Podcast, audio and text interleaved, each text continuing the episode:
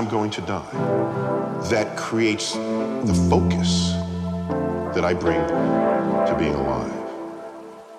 The urgency of accomplishment, the need to express love